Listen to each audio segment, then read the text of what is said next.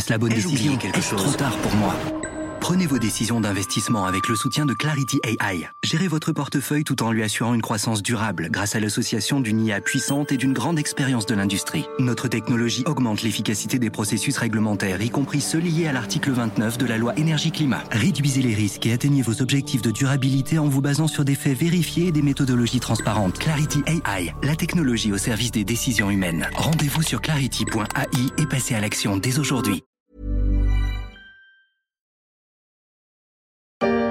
It has just opened up for trading. The opening print, $381. That figure, that's up roughly 50 some percent. It's currently, you can see on our screens right now. 381 dollars pour une action Coinbase à l'ouverture de Wall Street le 14 avril, une hausse de plus de 50%. Le site de trading de crypto-monnaies n'a pas raté son rendez-vous avec la bourse, contrairement à Deliveroo dont je vous parlais la semaine dernière, une introduction sur le Nasdaq aux côtés des plus grands noms de la technologie américaine.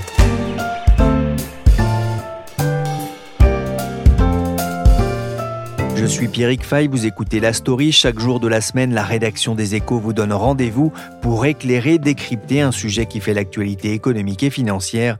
Et aujourd'hui, on va s'intéresser à la plus grosse IPO de la tech depuis Facebook.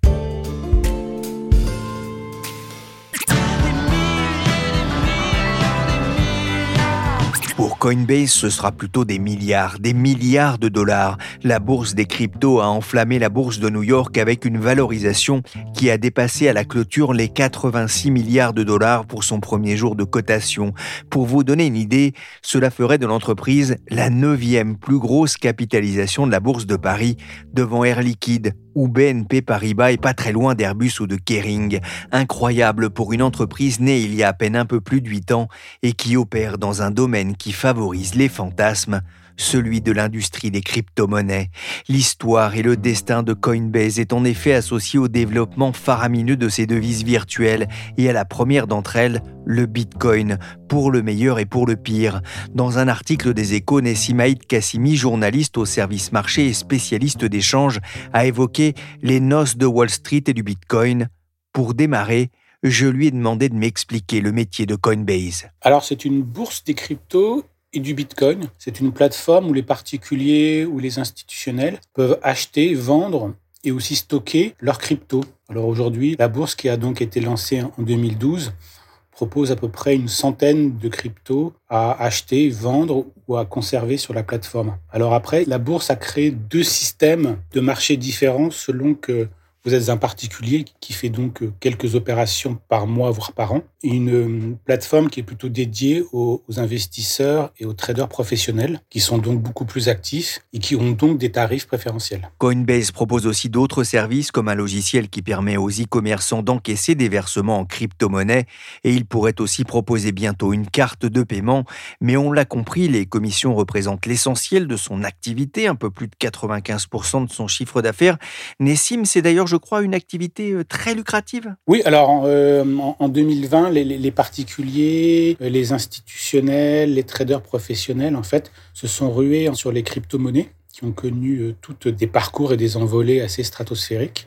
Et les transactions ont explosé à peu près sur toutes les plateformes dans le monde, que ce soit en Asie, en Europe, aux États-Unis. Ce qui a permis donc à Coinbase d'enregistrer des chiffres historiques et qui se sont donc encore prolongés sur les euh, trois premiers mois de l'année, ce qui lui a permis donc euh, de faire son entrée euh, sur le Nasdaq dans de très bonnes conditions en affichant des chiffres et surtout des bénéfices records. Oui, 1,8 milliard de dollars de chiffre d'affaires sur le premier trimestre de cette année avec 800 millions de profits. On voit là une marge quand même euh, très importante hein, pour le groupe euh, Coinbase.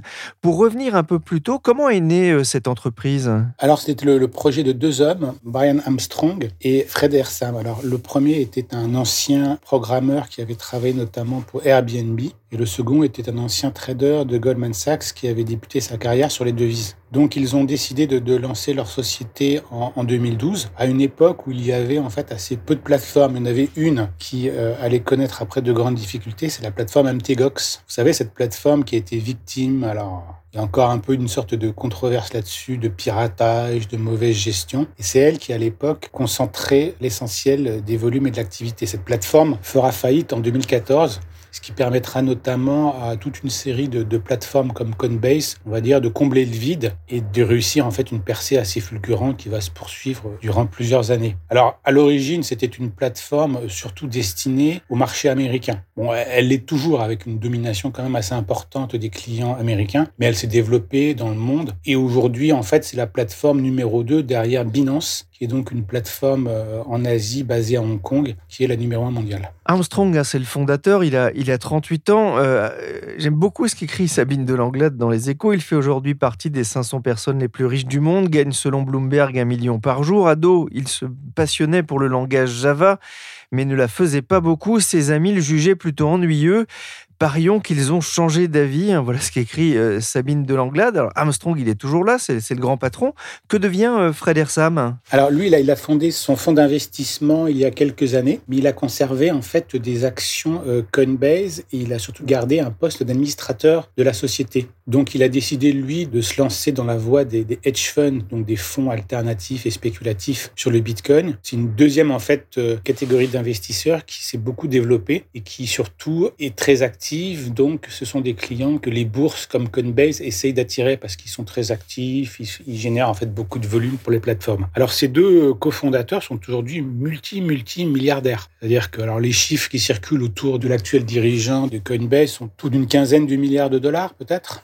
Alors, Fred Ersam, lui, est un peu plus bas. Il doit, être aux alentours de 2-3 milliards de dollars peut-être. Il faut quand même noter que depuis donc une semaine, et la cotation directe de Coinbase, les dirigeants, les fondateurs, les premiers investisseurs de Coinbase ont vendu massivement des actions. On parle par exemple vraiment de dizaines de millions de titres qui ont été vendus et qui vont donc permettre à ces gens bah, de récolter des profits assez importants parce que par exemple les premiers fonds d'investissement qui ont acquis des actions Coinbase donc en 2013, les ont acquises à des cours qui sont à peu près l'équivalent de 20 cents un niveau de 345 dollars actuellement. Donc cet argent récolté par les ventes des fondateurs et des fonds va par exemple permettre à ces acteurs de, par exemple, de fonder d'autres sociétés, d'investir dans d'autres projets. C'est tous ces capitaux qui vont être, on va dire, recyclés en partie dans tout l'écosystème des, des crypto-monnaies. Ce qui va permettre aussi d'entretenir le développement et l'appétit pour les devises virtuelles.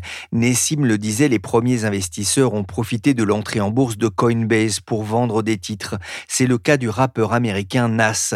Sa société d'investissement, Queensbride Venture Capital, avait acquis des actions Coinbase dès 2013. Il y aurait investi selon des sources entre 100 000 et 500 000 dollars, participation qui vaudrait donc aujourd'hui entre 40 et 200 millions de dollars. Le jackpot c'est vrai qu'avec son entrée en bourse sur le Nasdaq, Coinbase a fait beaucoup d'argent. En séance, le 14 avril, jour de son entrée en bourse, le titre a valu jusqu'à 429 dollars, passant ainsi la barre des 100 milliards de dollars de valorisation.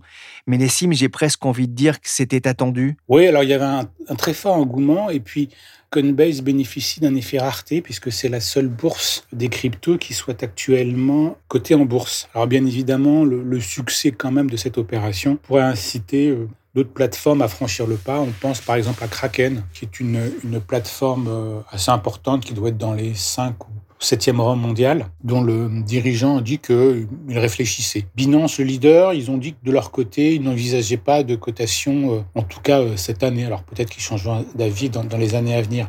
Alors il faut quand même garder à l'idée que quand vous êtes coté, vous êtes astreint à des euh, exigences d'information, de transparence, de relations avec les investisseurs qui sont quand même assez importantes. Il y a un coût et puis c'est surtout quand même assez chronophage pour les dirigeants qui doivent rencontrer des investisseurs. Donc certains estiment que pour eux, à la limite, une telle opération, à l'heure actuelle, ne vaut pas vraiment le coup. Certains estiment qu'ils n'ont pas véritablement besoin d'argent. Donc euh, bon, pas sûr peut-être que ce soit un mouvement de masse. Pour son entrée en bourse, Coinbase a choisi la cotation en direct. Qu'est-ce que ça signifie, euh, Nessim? Alors oui, là, la cotation en direct, Contrairement à une introduction en bourse classique, il n'y a pas d'émission de nouvelles actions. C'est simplement les dirigeants, les premiers investisseurs qui décident, on va dire, de donner une, liquidité quelque part à leurs investissements, ce qui leur a permis surtout donc de vendre en fait assez rapidement leurs actions. Alors la cotation directe aussi, c'est une procédure qui est beaucoup plus rapide et beaucoup plus simple qu'une introduction en bourse. Vous savez, une introduction en bourse, il faut que les dirigeants fassent des roadshows, c'est-à-dire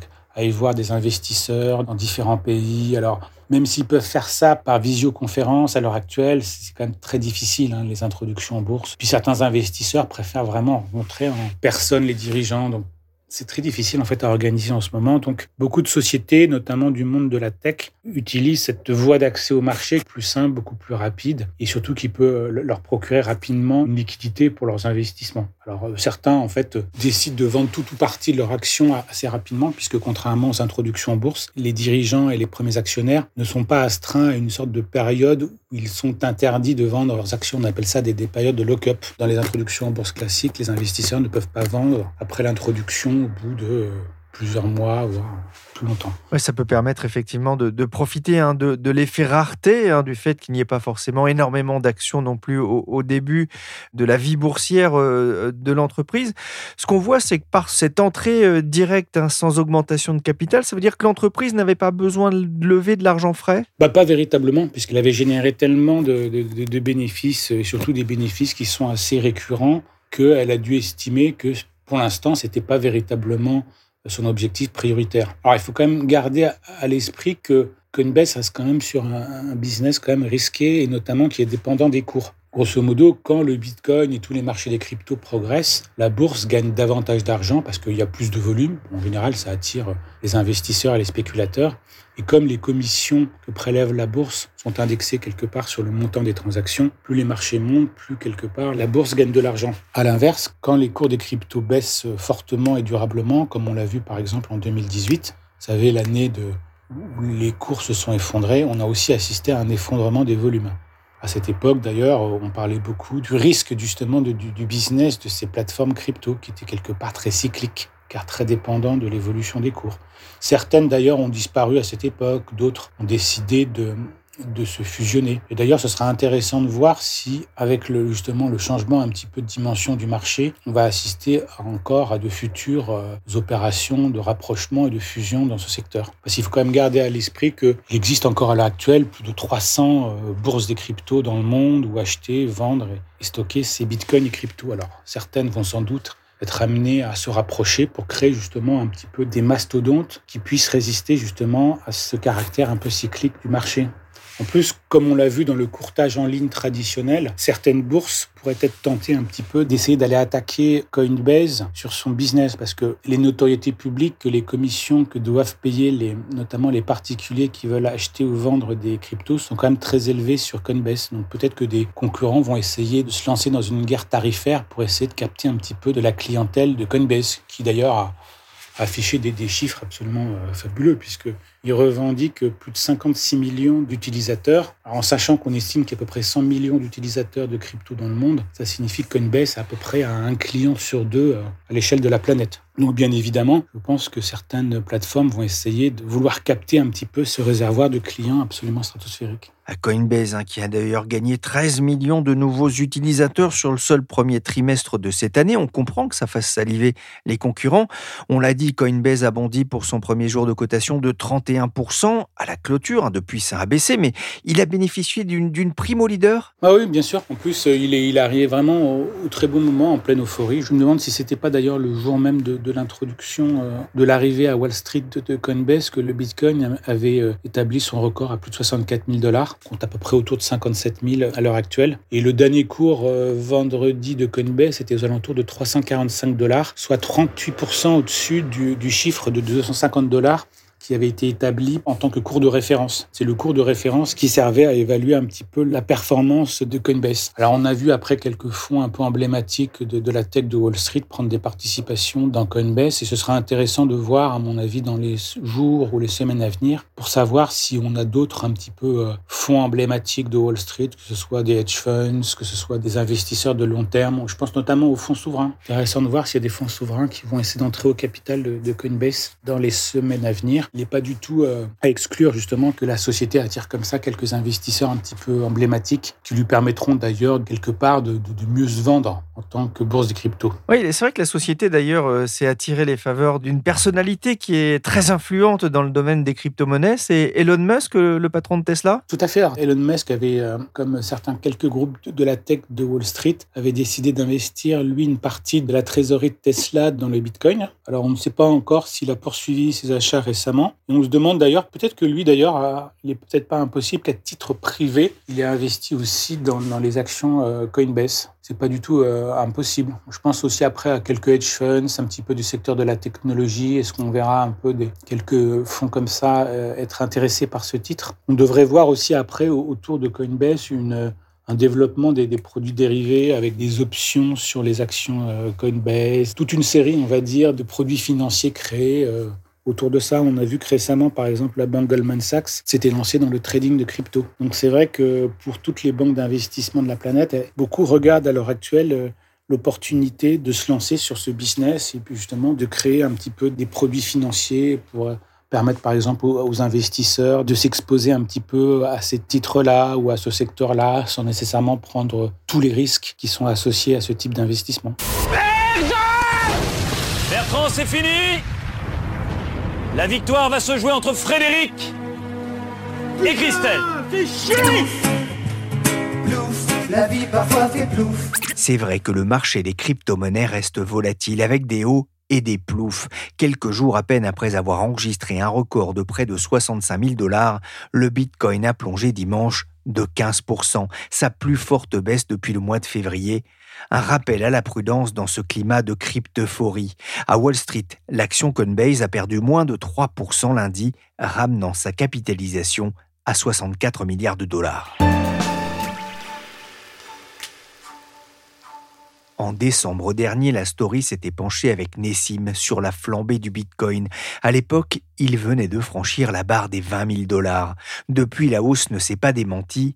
Qu'est-ce qui fait que les crypto-monnaies grimpent autant? Quels sont les ressorts de cette flambée récente, Nessim? Alors, je pense que c'est toujours un petit peu comme en 2020, c'est-à-dire la création, aux yeux de beaucoup d'investisseurs euh, professionnels, la création d'une nouvelle classe d'actifs qui soit peu corrélée au marché financier traditionnel et qui permette, on va dire, euh, aux investisseurs à la la fois d'avoir du rendement et des rendements qui ne soient pas trop dépendants des actions ou des obligations ou même des matières premières. Alors, il y a un peu de controverse là-dessus pour savoir si c'est une nouvelle classe d'actifs. Mais ce qu'on peut dire, c'est que vu les performances stratosphériques enregistrées par toutes les cryptos en 2020, les investisseurs, quelque part, euh, étaient en recherche justement de nouveaux actifs intégrés dans, dans, leur portefeuille. Et les cryptos, on va dire, maintenant, offrent à beaucoup une forme de certitude sur leur avenir. Ils estiment que malgré la très forte volatilité, on va dire, de cette classe d'actifs, ils ne voient pas, on va dire, les cryptos et le bitcoin disparaître du jour au lendemain, que ce soit un piratage ou un événement de, ce type-là. Donc on voit en fait beaucoup d'investisseurs, notamment institutionnels, prendre position sur cette classe d'actifs. Et je pense que c'est plus, euh, on va dire, à la fois ces investisseurs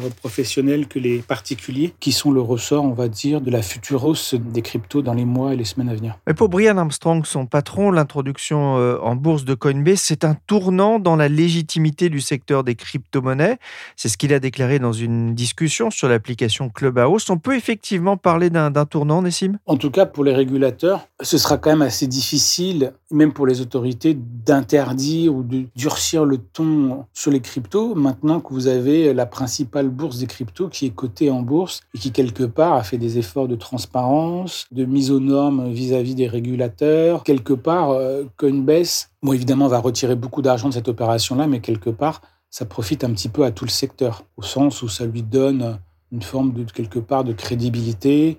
On peut aussi dire la même chose de toutes les initiatives des banques d'investissement. Étant donné que toutes les banques d'investissement réfléchissent à l'idée de se lancer sur le Bitcoin, si celui-ci devient quelque part une part de leur activité, de leur business, on peut penser qu'elles feront un lobbying en sa faveur auprès des régulateurs, auprès des autorités. Enfin, quelque part, Wall Street va donner un coup de plus euh, au Bitcoin et aux crypto en l'intégrant, on va dire, en son sein et en justement adoptant, on va dire, une nouvelle approche à son égard. Disons que ce sont les banques de Wall Street qui vont faire quelque part une forme de pédagogie des cryptos pour les investisseurs institutionnels américains, pour les fonds de pension, pour les conseillers en gestion de patrimoine. Coinbase est en bourse, hein, le groupe a créé l'événement, mais il a aussi euh, des fragilités comme la régulation des crypto-monnaies dont, vous parliez ou, ou les risques de piratage? En tout cas, de manière connue et massive, Coinbase nous dit qu'ils n'ont pas connu de piratage important ou en tout cas euh, significatif. Alors peut-être qu'ils ont eu des opérations dont ils ont réussi à limiter l'ampleur, mais en tout cas euh, de manière connue, contrairement à beaucoup de plateformes qui ont connu des piratages. Alors je pense notamment aux,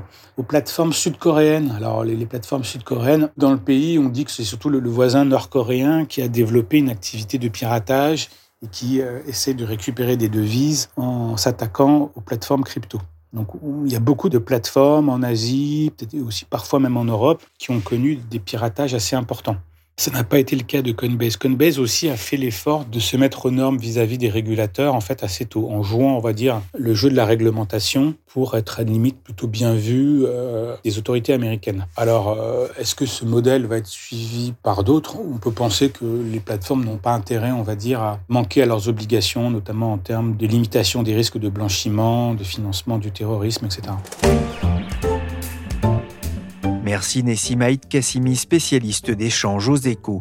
La story s'est terminée pour aujourd'hui. L'émission a été réalisée par Willy Coyne Gann, chargé de production d'édition, Michel Warnecoin.